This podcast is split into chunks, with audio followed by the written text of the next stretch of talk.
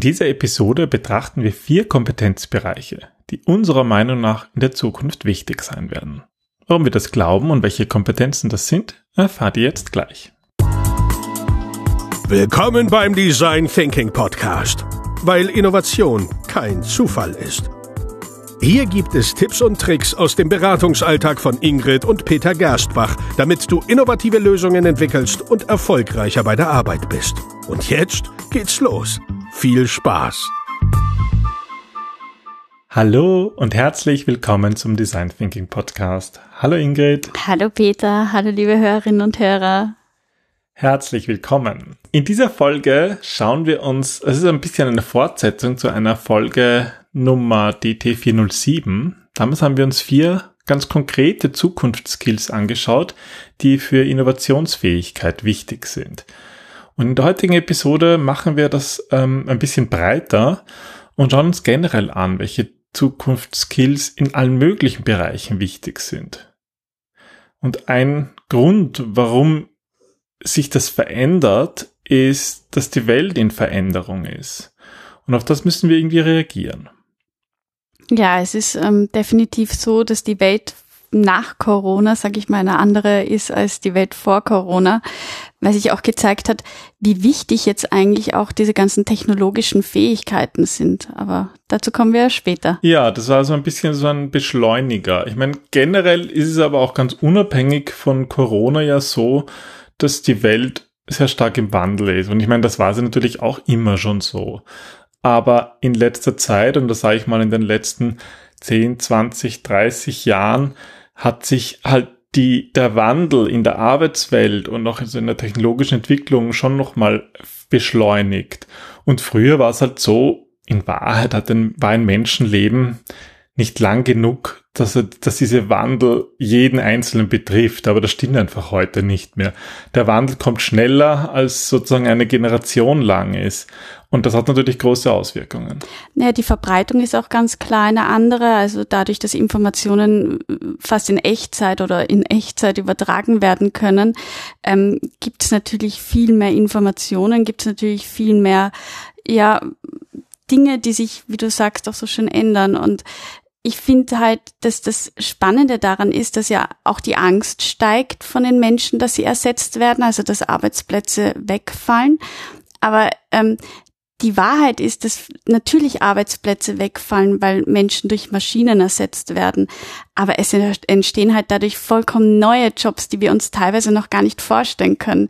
Und ähm, ich fand das so spannend. Ich habe, ähm, ich glaube, Anfang des Jahres einen, einen Blogartikel geschrieben, darüber, dass, dass man Kindern eigentlich gar nicht diese Frage stellen sollte, was sie werden wollen, weil viele Jobs, die in Zukunft existieren werden, gibt es einfach noch nicht.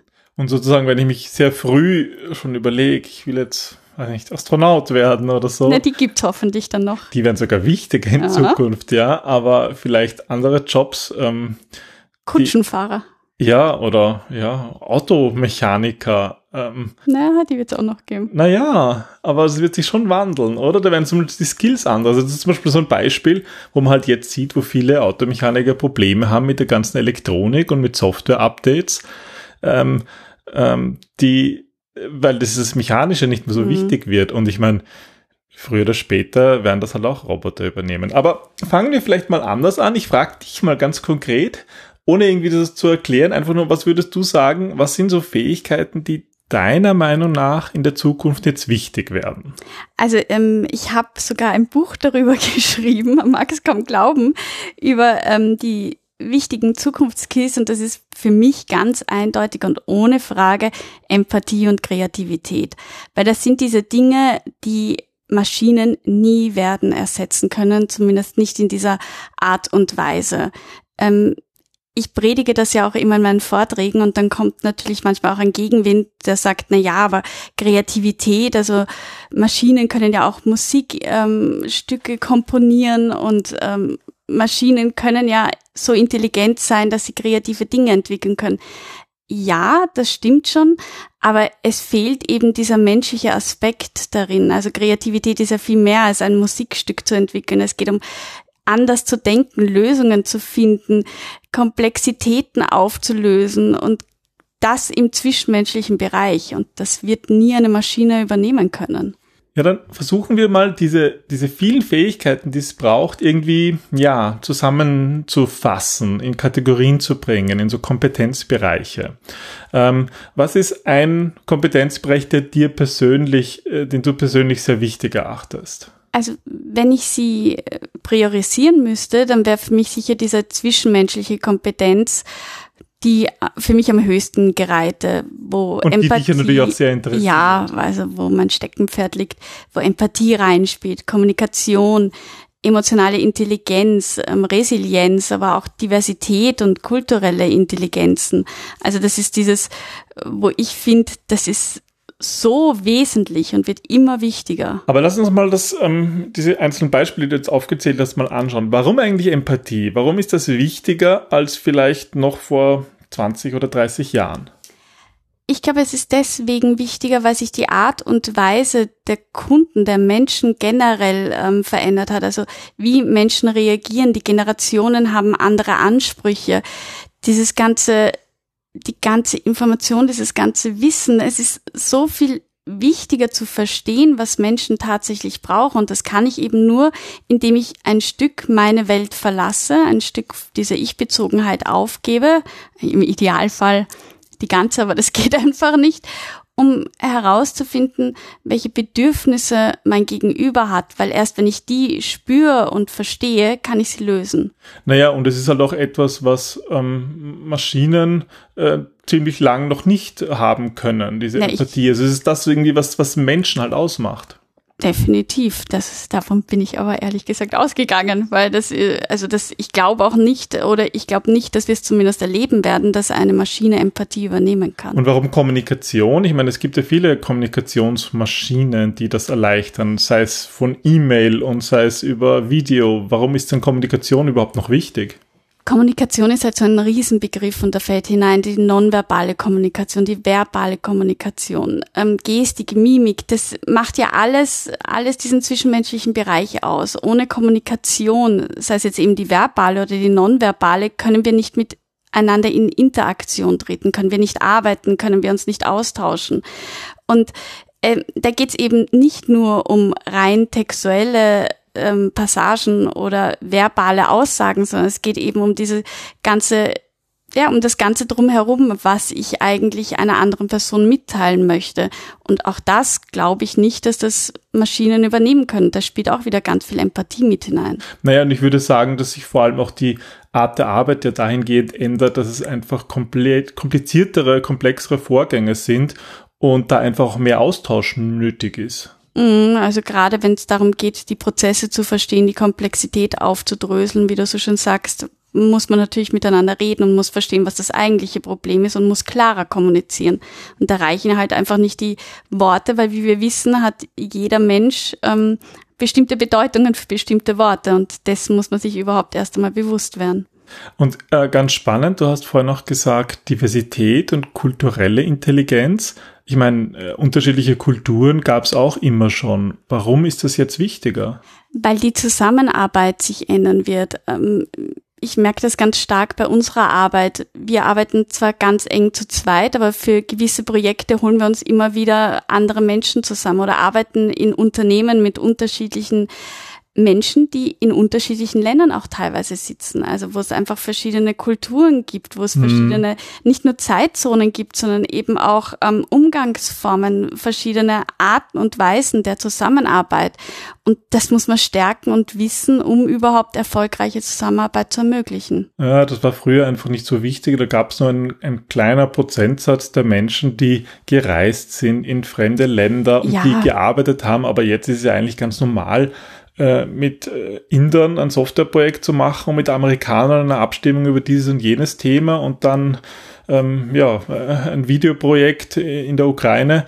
Das ist eigentlich ganz normal und erfordert kein riesengroßes Budget. Im Gegenteil, gerade wenn man kleine Budgets hat, ist es sehr hilfreich, die Arbeit auszulagern auf der ganzen mhm. Welt, weil es auch einfach möglich ist. Ja, das war eine spannende Kategorie von zwischenmenschlichen Kompetenzen. Ähm, aber es gibt ähm, ja nicht nur Anforderungen dass wir lernen müssen, mit anderen Menschen besser zu kommunizieren, sondern es geht ja irgendwie auch häufig darum, mit einem selber besser klarzukommen. Ich fand das halt auch im Vorfeld dieser äh, Podcast-Episode so spannend, weil wir uns überlegt haben, also wir haben uns ganz, ganz viele Studien angesehen, wie die das aufteilen und welche Kompetenzen es da generell gibt. Und da gibt es ja unzählige Meinungen, aber neben dieser zwischenmenschlichen, wo sich alle einig sind, gibt es halt diese selbstbezogenen Kompetenzen, so haben wir es halt genannt, wo es darum geht, welche Fähigkeiten brauche ich für mich, um mich weiterzuentwickeln. Und um sozusagen in dieser Welt, die um uns herum sich verändert, um da irgendwie mhm. klarzukommen. Und das ist auch das Stichwort, was du sagst. Eine der wichtigsten dabei ist diese Adaptionsfähigkeit, also überhaupt sich mit Veränderungen auseinandersetzen zu können und diese so zu integrieren, dass es mir gut geht. Ja, weil diese Veränderung, die wird einfach kommen und so, wie ich es am Anfang gesagt habe, äh, unser Leben ist so lang und die Veränderung ist so schnell, dass das es wird eine Auswirkung haben. Veränderung ist permanent, ja. Mhm. Und das, was ich noch wesentlich finde in dieser Kategorie, ist vor allem Neugierde und Offenheit für Neues. Weil wenn ich diese Eigenschaft nicht besitze, wenn ich nicht die Möglichkeit habe, vom Alten wegzugehen und mir neue Dinge anzusehen, ist natürlich keine Innovation möglich. Ja, das haben wir uns auch in der Folge 407 genauer angesehen. Diese Neugierde und Offenheit für Neues, das war eine dieser Kompetenzen da und auch das Thema Resilienz und Optimismus. Also mit dieser Veränderung hat auch wieder mit Adaptionsfähigkeit mhm. zu tun, mit dieser Veränderung irgendwie positiv umzugehen, das nicht als Bedrohung zu sehen, sondern als Chance. Und teilweise auch aus diesen ganzen Krisen gestärkt herauszukommen, nicht geschwächt. Das ist so diese große Chance, die drinnen steckt, aber halt natürlich auch die große Herausforderung. Ja, also diese selbstbezogenen äh, Kompetenzen, die sind eigentlich enorm wichtig und sie sind vielleicht sogar manchmal sehr unterrepräsentiert, weil ähm, ja, weil sie halt so, so wenig, mh, mm, so wenig greifbar sind. Aber, wie da, und da, aber da steht jeder halt alleine. Mit Veränderung klarzukommen, da steht jeder alleine da. Das muss mhm. jeder für sich selber klären. Mhm. Deswegen ist es so unglaublich wichtig. Mhm. Aber das sind ja jetzt nur diese zwei Kompetenzen, an denen ich eigentlich jetzt ähm, seit zehn Jahren herum arbeite und laboriere. Was sind die Kompetenzen, die für dich am wichtigsten sind? Also da muss man halt auch, glaube ich, muss ich mal festhalten, woher ich einfach so meine berufliche Erfahrung habe und aufgebaut habe. Und das war halt viel im Bereich äh, Business-Analyse, Beratung, Softwareentwicklung, Requirements Engineering. Da habe ich natürlich auch diesen Blick drauf. Mhm. Ähm, aber ich glaube, das lässt sich verallgemeinern hin zu technischen Kompetenzen. Also ich bin schon so ein Technik-Freak, also habe auch Informatik studiert, ähm, und finde das auch total spannend. Ich beschäftige mich gern damit. Ähm, aber was halt, glaube ich, in der Zukunft sehr wichtig sein wird, ist, dass da, da kann einfach niemand mehr dran vorbei. Und das beginnt bei so Basiskompetenzen, bei technischen Basiskompetenzen, über die wir in den letzten Folgen ganz viel gesprochen haben. Virtuelle Meetings und so weiter. Ja, wie, wie, wie bin ich als Teilnehmer in virtuellen mhm. Meetings, aber wie, wie moderiere ich das auch? Und das, das ist halt mehr, ja. Früher hat man halt irgendwie gesagt, ähm, als Arbeits, Arbeitnehmer ist es hilfreich, wenn man einen Führerschein hat. Ähm, das ist jetzt nicht mehr wichtig. Jetzt ist wichtig, dass man mit diese Basiskompetenz einfach mhm. mitbringt. Und da geht's nicht mehr um oder nicht mehr nur darum, ein Office-Programm bedienen zu können. Computerführerschein. Ja, das ist, geht viel weiter. Also diese ganze Kollaboration und da gibt es ja diesen Begriff Digital Literacy. Also sozusagen so, dass das Digital Analphabetentum ist halt ein großes Problem. Und mhm. ich muss ja auch lernen, mit den Medien umzugehen. Also das ist ja noch mehr als Medienkompetenz.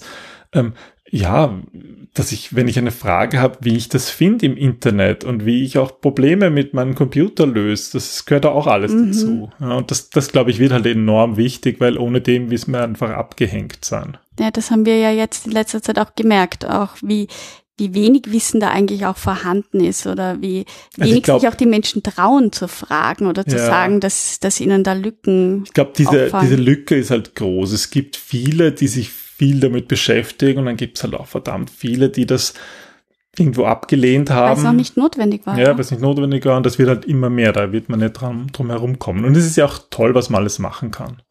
Was ist mit, mit Business-Analyse?